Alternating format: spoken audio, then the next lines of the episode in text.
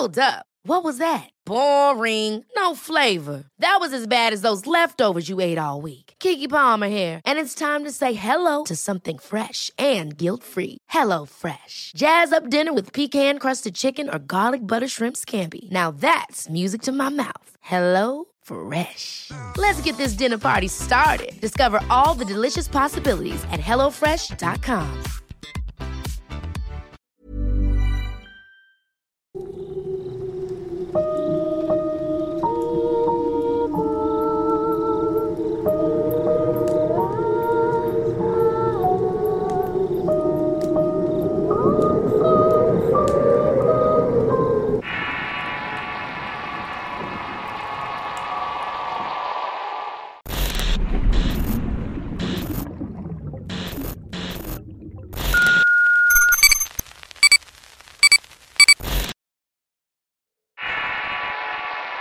El Mirador de la Cruz. Historia escrita y adaptada por Álvaro Ramos para relatos de horror. Existe un lugar cerca de donde vivo. En la época en la cual yo iba en la preparatoria, todos querían ir a ese sitio. Es un punto estratégico en el camino hacia la comunidad de la montaña. Dicho punto funciona como mirador y hay un espacio para estacionar algunos vehículos. Desde ahí puedes ver una gran parte de la ciudad. Eso hacía que los que tenían auto pasaran ahí un buen rato con los amigos y otros llegaban en bicicleta como parte de la aventura.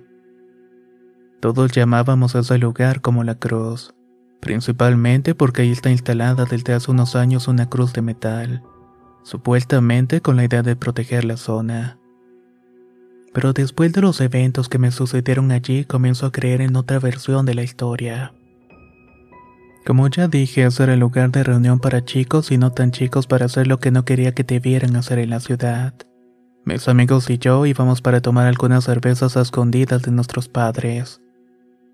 También fumábamos uno que otro cigarrillo. Mientras tanto los más grandes iban a lo mismo pero mayor cantidad.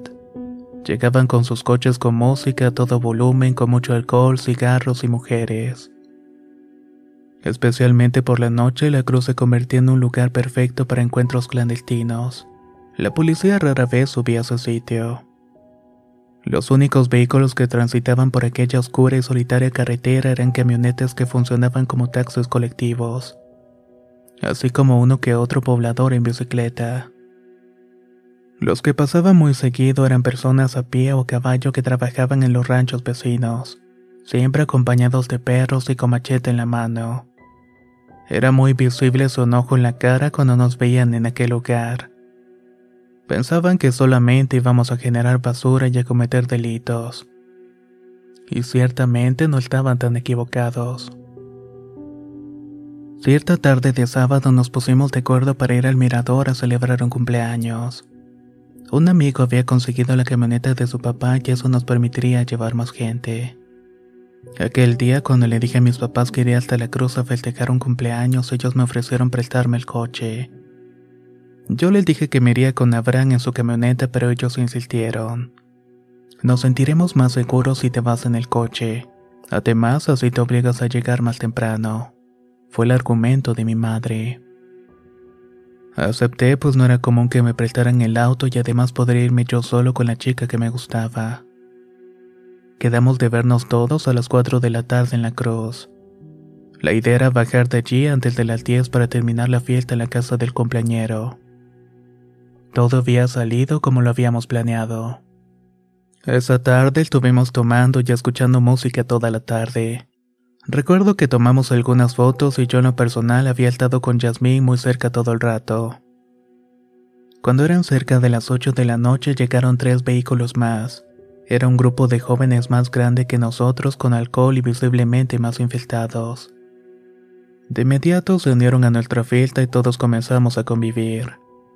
Conforme pasaba la noche ellos se comportaban más intensos. Proponían juegos más extremos y querían bajarnos a nuestras amigas. Lo malo es que tampoco querían compartir las suyas. Inevitablemente eso comenzó a causar fricciones entre nosotros. Jazmín y yo nos alejamos de la fiesta y nos subimos al coche y manejó un poco más adelante para tener mayor privacidad. Los demás se quedaron allí un poco molestos. No te tardes mucho porque acabando esta botella nos vamos, me dijo Raúl. Le dije que cualquier cosa los iba a ver en la casa del compañero. Mientras la chica y yo nos besábamos, comencé a tener la sensación de que afuera alguien nos estaba observando. Tenía las luces del coche apagadas para no llamar la atención y afuera no había absolutamente nada de luz. Si bien esa noche la luna daba suficiente luz, los enormes árboles de la zona nos dejaban en completa oscuridad. Tampoco teníamos teléfonos celulares. En esa época muy pocos podían tener uno. Así que si quería ver algo tenía que encender la luz del auto. Espera, le dije a ella. Voy a prender la luz. No, así déjala. Es que escuché algo. No vayan a ser esos cabrones si nos quieren tomar una foto o algo por el estilo. Yo no escuché nada, pero bueno, deja que me acomode la blusa. Cuando prendí la luz del interior escuchamos el crujir de varias ramas secas en el suelo. Si no era una persona, seguramente era un animal que rondaba alrededor. ¿Ves que sí escuché algo? Enciende el carro por cualquier cosa, me respondió ella. No, vamos a esperar. Puede ser solamente un perro o algún animal de esos nocturnos. Nos quedamos en silencio para escuchar hacia donde caminaba aquello, pero ya no logramos escuchar nada. Después de unos minutos de confirmación nos sentimos más tranquilos y regresamos a lo nuestro. Estábamos allí en medio de la nada cuando algo pasó corriendo por encima del coche. Escuchamos pisadas sobre la lámina y cómo recorrió desde el cobre hasta la cajuela corriendo. Jazmín dio un salto de miedo, yo de inmediato encendí las luces del coche. No veía nada y de inmediato lo encendí y salimos de ahí lo más rápido posible. Cuando llegamos a la cruz vimos que la camioneta de Abraham ya no estaba, por lo cual no nos detuvimos y volvimos a la ciudad. Tanto ella como yo estábamos francamente asustados. Tanto que no quisimos ir a la fiesta, yo además estaba preocupado porque el coche tenía visibles abolladuras en el techo. Lo que sea que fuera, si pesaba lo suficiente como para doblar la lámina. Sabía que en mi casa me iban a castigar y era mejor darme prisa. Para el lunes estaba castigado porque obviamente mis padres no me creyeron la historia. Ellos pensaban que mis amigos ya borrachos comenzaron a pasar por encima del coche. Mis amigos creían que yo los había dejado por irme con Jazmín. Y ella, que había estado ahí, creía que todo lo que había pasado era una broma planeada por mis amigos. Hasta que en esa misma semana una compañera de la escuela nos llevó un periódico para mostrarnos una noticia. Un muchacho se encontraba desaparecido desde el día sábado. Había salido de su casa para ir a una fiesta y nunca volvió. Sus amigos dicen que en algún momento el muchacho se alejó para ir al baño y ya no regresó. Lo esperaron y lo buscaron, pero al ser de noche era imposible encontrarlo. Pensaron que seguramente había vuelto a su casa, pues minutos antes se le veía muy nervioso. Si se preguntan cuál es el lugar de la desaparición, pues les voy a decir. Era el mirador de la cruz. Todos los que estuvimos allí sabíamos que era uno de los que habían llegado la noche al lugar. Venían visiblemente tomados algunos de ellos, por lo que nos pareció lógico que tal vez se cayera por alguno de los riesgos de la montaña. Quizás estuviera lastimado, pero nadie quiso decir nada. Temíamos que algo malo le hubiera pasado, pero también teníamos miedo que nos inculparan. Recuerdo bien haber escuchado búsquedas en la zona de la montaña, de hecho, la entrada al mirador estaba clausurada y había policías cuidando la zona. La familia estaba segura de que algo le había pasado y lo podían encontrar lastimado cerca del lugar, pero no fue así. Pasaron casi dos meses y el cuerpo no aparecía. A sus compañeros los interrogaron y todos coincidían en lo mismo. Él se había separado de todos para ir al baño y nunca regresó. Nadie escuchó gritos o algo que indicara que estaban problemas. Por eso mismo nadie se había alarmado. Mientras tanto, todos dejamos de ir al mirador y yo principalmente porque estaba castigado. Pero los demás lo hacían por miedo de que algún asesino o secuestrador estuviera actuando por aquella zona. Cabe mencionar que en aquel tiempo por su lejanía era común escuchar delitos en la carretera. Pero esto siempre pasaba varios kilómetros más adelante donde ya no había gente. Un tiempo después encontraron restos de una persona muy cerca de la zona donde yo me había estacionado. En la ciudad se contaba que era parte del cuerpo de aquel muchacho. Pero la verdad es que esa información solamente la tenía la policía y su familia. Solamente que el hecho había corrido como la pólvora. Tuvieron que pasar varios meses para que la gente regresara por allá. Aquel evento se olvidó y pareciera que nadie hablaría de ello. Entre mis amigos comenzaron a circular muchos rumores y leyendas urbanas. Una de ellas era que en la zona se aparecía el diablo. Esa era la razón por la cual habían puesto la cruz en ese sitio para alejarlo. Otra historia hablaba sobre una supuesta criatura mitad hombre mitad animal que vive en esa parte de la montaña y que supuestamente ataca a los vehículos y caminantes a altas horas de la noche. Sobre la última leyenda mucha gente tenía diferentes versiones. Unos dicen que es como un oso pero los brazos son de un humano. Otros dicen que es un perro enorme con los ojos rojos que ataca y devora a los que pasan solos por allí. No hay evidencia de nada de eso, pero mucha gente cree en aquello. If you thought the only way to get a more defined jawline with natural looking results was through surgery, think again. Juvederm Volux XC is a non surgical injectable gel filler that improves moderate to severe loss of jawline definition and can help you achieve natural looking results with little downtime. Even better, this improved definition lasts up to one year with optimal treatment. No maintenance required. Improve jawline definition for a smooth, sculpted look with Juvederm Volux XC. For important safety information and to find a licensed specialist, visit juvederm.com. That's J U V E D E R M.com. Not for people with severe allergic reactions, allergies to lidocaine, or the proteins used in Juvederm. Common side effects include injection site redness, swelling, pain, tenderness, firmness, lumps, bumps, bruising, discoloration, or itching. There's a risk of unintentional injection into a blood vessel, which can cause vision abnormalities, blindness, stroke, temporary scabs, or scarring. Talk to a licensed specialist to find out if it's right for you. Hold up. What was that? Boring. No flavor. That was as bad as those leftovers you ate all week. Kiki Palmer here, and it's time to say hello to something fresh and guilt-free. Hello Fresh. Jazz up dinner with pecan-crusted chicken or garlic butter shrimp scampi. Now that's music to my mouth. Hello Fresh. Let's get this dinner party started. Discover all the delicious possibilities at hellofresh.com.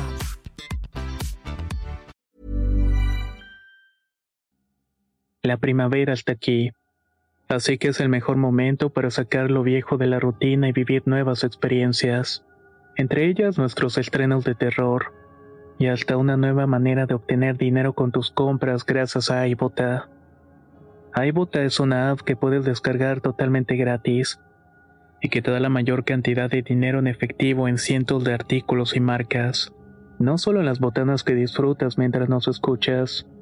Olvídate de otras apps que son igual que brujos charlatanes y solamente te dan puntos fantasmas.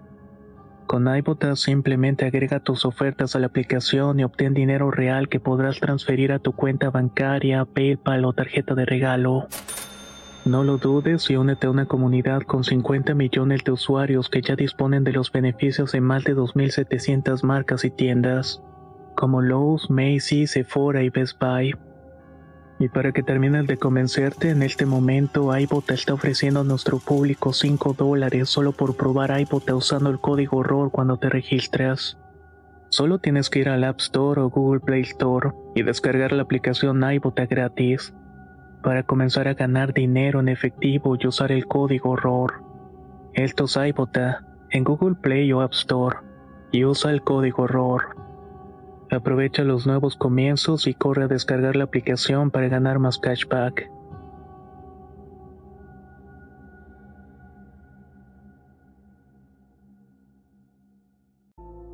Pero cuando iba en el último semestre de la preparatoria, un profesor nos encargó un proyecto.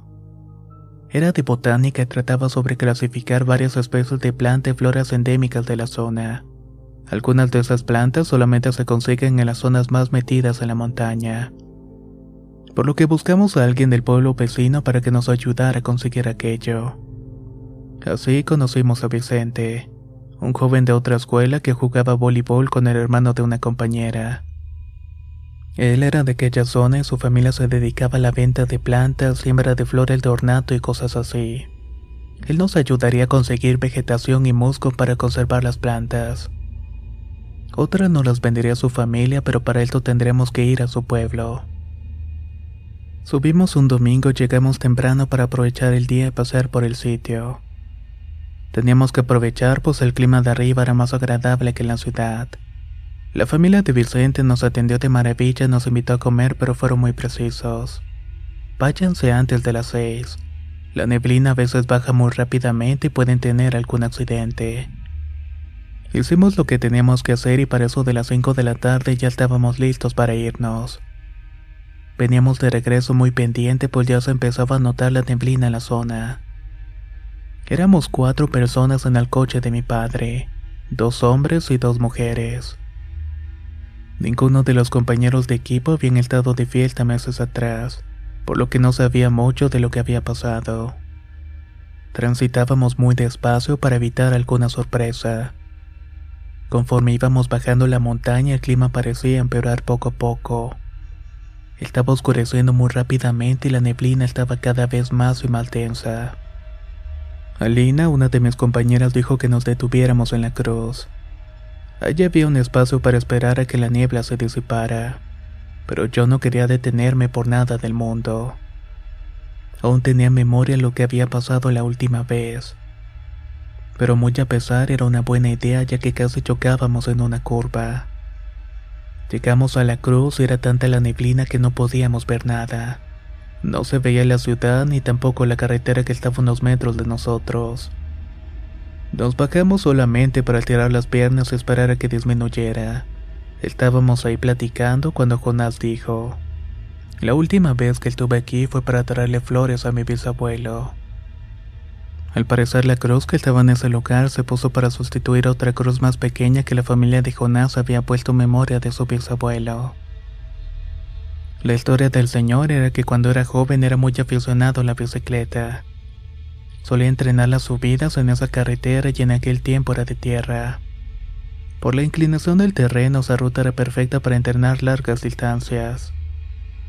El bisabuelo de Jonás lo sabía y una mañana salió de su casa en la bicicleta. Pero lo extraño de esto es que nunca volvió. La última vez que lo vieron había sido en el mirador. Estaba parado junto a su bicicleta viéndose la ciudad. Y la última persona que lo había visto era un hombre que bajaba del pueblo más cercano.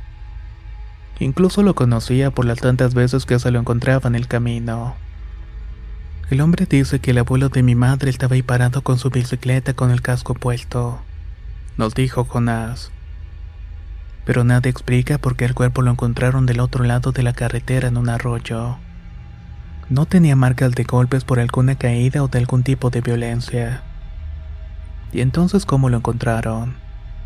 Él estaba como escondido en una piedra junto al arroyo que pasa por allá abajo, nos dijo señalando el lugar. La bicicleta estaba varios kilómetros más alejada. ¿Y entonces por qué le ponen flores aquí?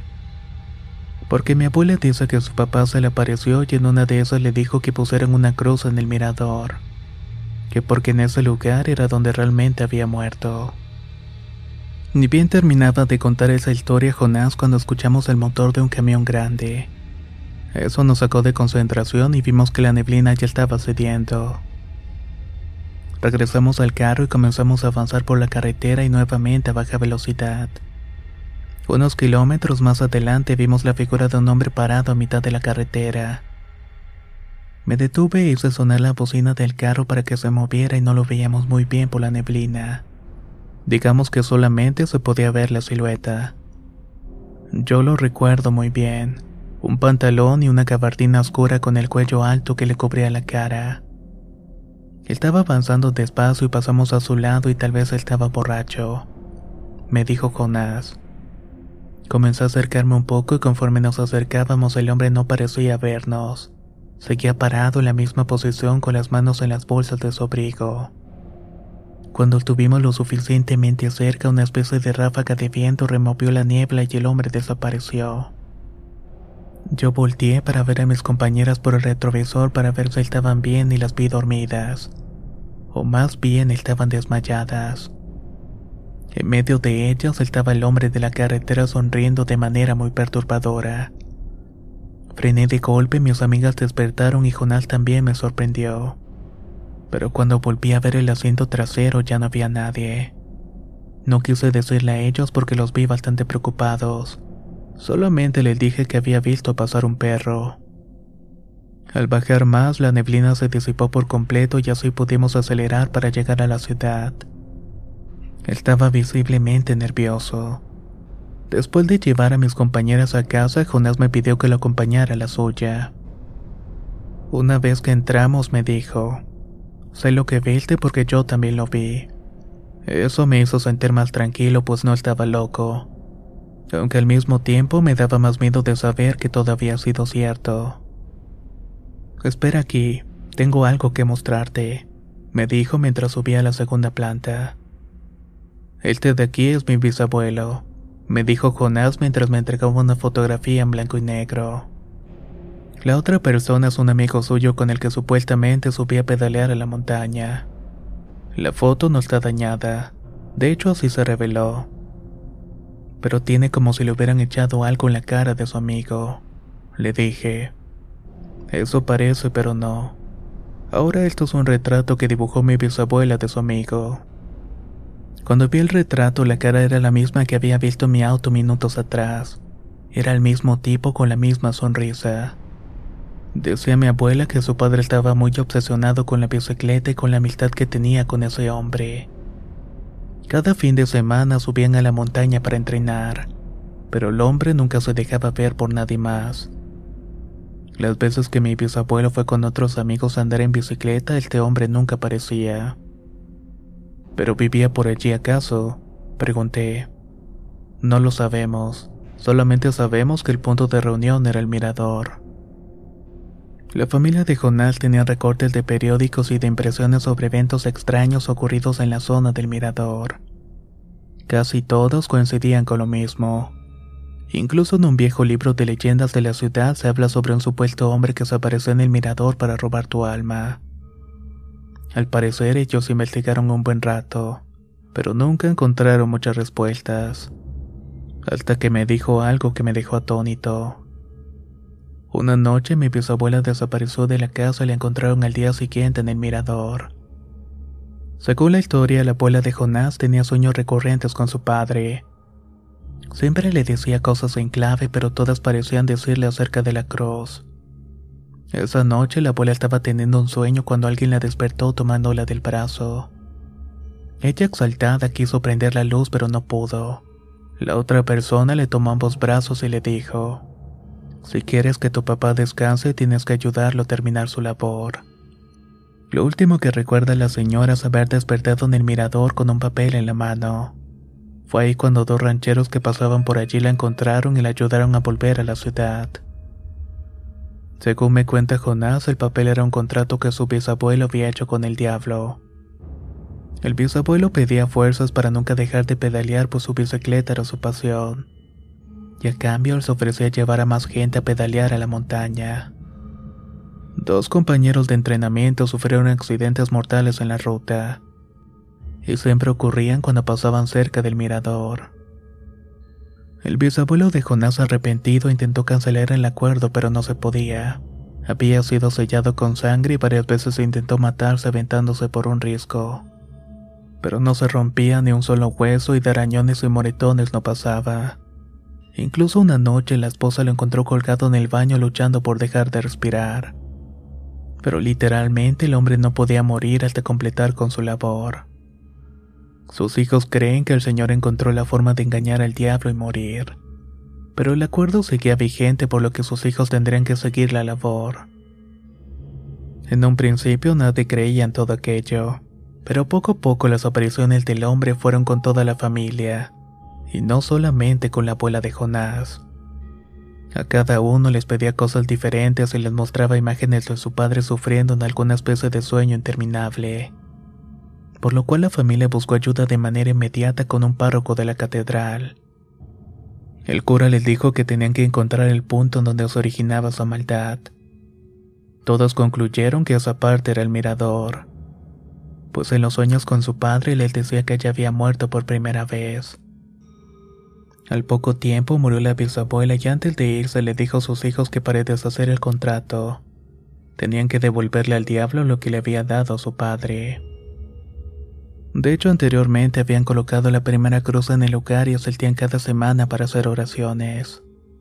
Pero con respecto a lo que había pedido, ellos simplemente no tienen idea. El señor supuestamente había pedido vitalidad y fuerza para seguir haciendo su deporte favorito. Pero la señora le dijo otra cosa. La fuerza y la vida la sacan de aquí, entregándoles un libro pequeño escrito en un idioma extraño.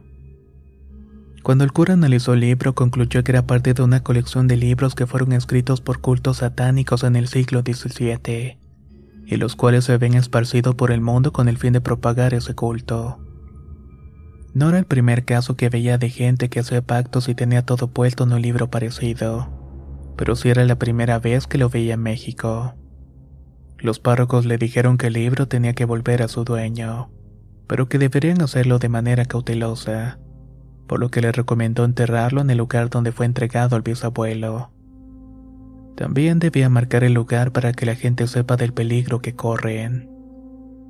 La familia decidió con ayuda de la iglesia poner una cruz más grande en el mirador donde el bisabuelo de Jonás había conocido al misterioso hombre.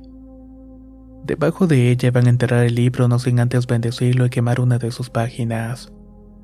La página donde venía a diario la oración que el Señor leía antes de dormir. La familia sí lo hizo y se dijo que era una donación para la iglesia. El municipio aceptó gustoso ya que para esa época era muy católico. Oye, ¿y si alguien desentierra el libro o si un día se quita la cruz? Pregunté. Para eso seguimos aquí. Me respondió la abuela de Jonás que escuchaba a todos desde la cocina. Abuela, no te escuché. Algo que te faltó contarle a tu amigos que cuando mi madre descubrió la verdad, también supo que leyendo aquella oración al revés le daría a mi padre la muerte. Por eso, cuando ella supo que mi papá iba a ir a buscarlo para entregar su vida, ella leyó la oración como tenía que hacerlo, causando que mi padre pudiera morir cuando escapó del demonio. ¿Pero qué se refiere cuando decía que había muerto por primera vez en la cruz? Aquella entregó su alma y un hombre sin alma su muerto en vida. La anciana me dijo que evitara a toda costa ese lugar, Algún día la misma tierra va a terminar por dejar salir lo que tiene dentro. Y ese libro regresará a las manos del demonio. Por el momento ese tipo sigue en la montaña, alimentándose de personas inocentes que pasan por las noches o de almas perdidas que andan siempre en búsqueda de algo más. La gente del pueblo lo sabe, y en la ciudad solamente nosotros, el padre Fidencio que se llevó el secreto a la tumba, pero te lo contamos a ti porque sabemos que tuviste un encuentro y que de alguna manera algo te salvó de ser el siguiente. Lo del muchacho no fue un accidente y estoy segura de que él se lo llevó. El diablo se llevó esa pobre alma perdida, dijo la mujer provocándome un miedo y una sensación de frío por todo el cuerpo. Tal vez esa noche Jazmín y yo íbamos a hacer los siguientes pero el muchacho que se alejó a orinar terminó tomando nuestro lugar. Tal vez mi alma no estaba tan perdida en ese momento y la de él sí. Eso nunca lo sabré. Pero estoy seguro que las historias que aún se cuentan sobre ese tramo de la cruz no son puros inventos. Hay algo echando en la oscuridad esperando a la persona indicada para llevársela. Hoy en día el mirador parece un basurero. Ya nadie va y la lleva no deja ver nada. También la alzada de la violencia e inseguridad evita que la gente visite aquel lugar. Ahora pasan más coches en esta carretera y hay más seguridad. Pero los mismos policías que cuidan la zona te repiten lo mismo. Hay algo extraño por allí suelto. Seguido los espantan y es muy raro que en esa zona sea el punto donde más cuerpos de gente desaparecida aparecen. Casi todos lo hacen con signos de tortura, como si la maldad se concentrara en ese punto y nadie sabe el por qué. Aunque ahora también lo saben ustedes.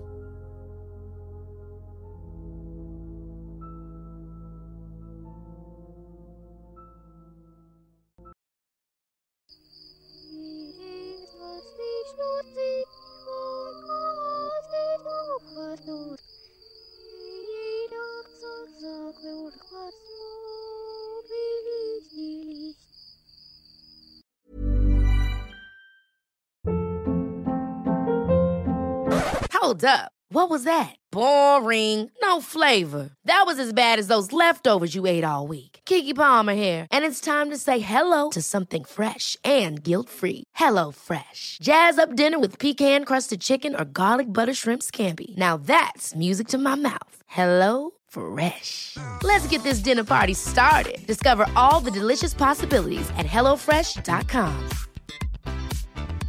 Hey, folks, I'm Mark Marin from the WTF Podcast, and this episode is brought to you by Kleenex Ultra Soft Tissues, your ally to help tackle your allergy symptoms this season. I love the change of seasons, but nobody loves pollen and all those other things floating in the air that make you sneeze during this nice weather. Kleenex Ultra Soft Tissues are hypoallergenic and allergist approved, so fight back against watery eyes and runny noses without worrying about irritating your skin. For this allergy season, grab Kleenex and face allergies head on.